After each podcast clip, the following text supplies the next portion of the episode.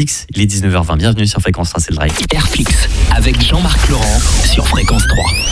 Bonsoir à tous, il est auteur, compositeur et interprète, sans doute trop performant pour être classé dans une seule catégorie artistique. Il se nomme Julian Charles.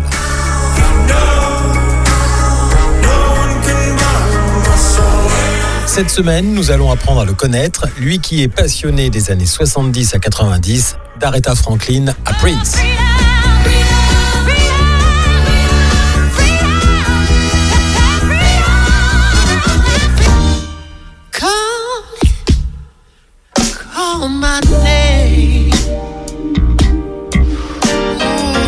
Julian Charles, un artiste atypique à la fois pop, rock, blues et classique. J'ai été attiré par, le piano à un âge très très très jeune et très vite en fait ma progression euh, a permis à, mes parents et à mes professeurs surtout de voir que euh, bien j'avais euh, des facilités et donc que je devais continuer et que c'était intéressant. Et en fait, la professeure qui m'a réellement marqué et qui m'a donné le goût au classique, je dirais, c'est son nom, c'est Stasha. Et c'était quand je vivais en Hongrie, à Budapest, en Hongrie à Budapest. Euh, et là, euh, j'ai vraiment, euh, j'ai vraiment commencé à connaître le classique. J'avais à peu près 7-8 ans. Du coup, c'est là où vraiment tout a commencé pour moi pour le classique. Et j'ai fait après ça 17 ans de classique. Et à un moment donné, tu as dû abandonner le piano à cause de quelques mois de d'accident, de, paralysie de main. non, il y a eu un voilà, voilà, c'est ça. C'est qu'en fait, quand on quand on apprend, euh, quand on quand on, joue des, des œuvres assez lourdes, euh, notamment Chopin, Rachmaninoff, à un âge assez avant, assez euh, jeune, euh, on a, on, on, sollicite beaucoup nos muscles en fait. On sollicite énormément euh, notre, nos muscles au niveau des avant-bras.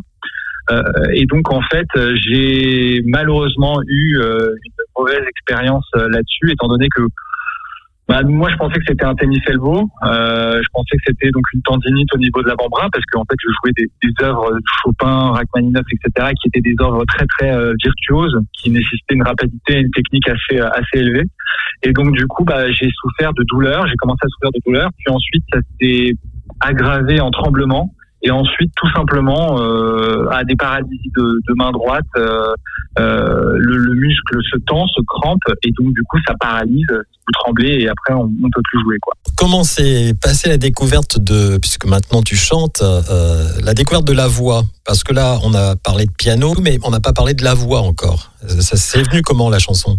Alors la voix, en fait, moi, moi je, mes premières compositions étaient des, des, des musiques pour orchestre classique, donc c'était des compositions de, de 10 minutes, 15 minutes, qui portaient seulement sur euh, vraiment des instruments. Hein. Et, et, en fait, la voix m'est venue assez tard, euh, c'est-à-dire que à un moment donné, j'avais besoin d'exprimer quelque chose de plus, euh, et euh, c'est comme ça que j'ai découvert ma voix en, en, en, essayant plusieurs effets de gorge, plutôt plusieurs. Euh, voilà, j'avais pas pris de cours, mais j'ai expérimenté des voix, euh, des voix différentes et euh, j'ai trouvé la mienne.